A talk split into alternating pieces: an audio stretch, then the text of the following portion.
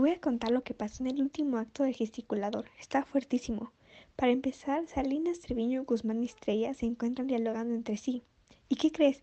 Salinas es el único preocupado por lo que pueda llegar a ser Navarro, además de que todos están segurísimos de que César va a ganar los plebiscitos. César está más tranquilo que nunca, o sea, como si nada estuviera pasando. Entonces, que Navarro llega con dos hombres armados. Pero ¿qué crees? Navarro y César quieren hablar solos. Entonces todos se retiran. Ah, pero no, sin antes que Navarro le diga a uno de sus hombres que si Salinas entra a la casa es la señal para que salga volando y haga el numerito que planearon. ¡Qué intriga! No entendí nada. Cuando ya quedaron solos, Navarro y César, Navarro dice que va a desenmascararlo. Y entonces ocurre algo inesperado. César insinúa que Navarro fue el que realmente mató a César Rubio. César le dice que sería capaz de sacarlo a la luz.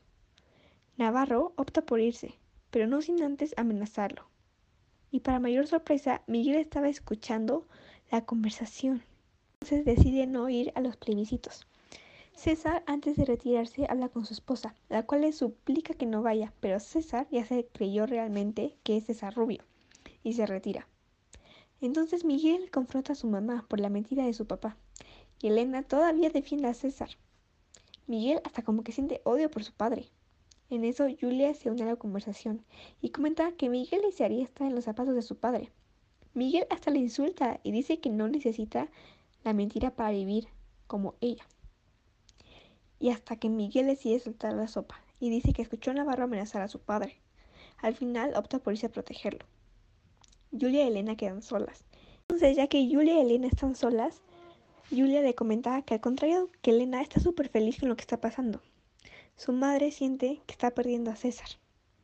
En eso, Guzmán y Miguel llegan y que anuncian que César fue asesinado y que el asesino fue hecho pedazos por el pueblo. Y en eso Navarro tiene el descaro de llegar y da sus condolencias.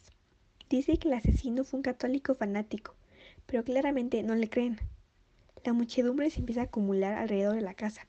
Navarro explica por qué está en la casa de César y dice que va a elevar su nombre muy alto. Entonces Navarro entra a la casa y comienza a charlar con Miguel. Miguel dice que va a desenmascarar a su padre y a Navarro.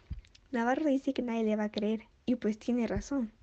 Entonces la gente empieza a gritar el nombre de César Rubio y de Navarro. Miguel al final se pone a observar los carteles de su padre y huye de la casa con solo una maleta en la mano, sintiendo que la mentira lo iba a perseguir para siempre. Y así es como acaba el gesticulador.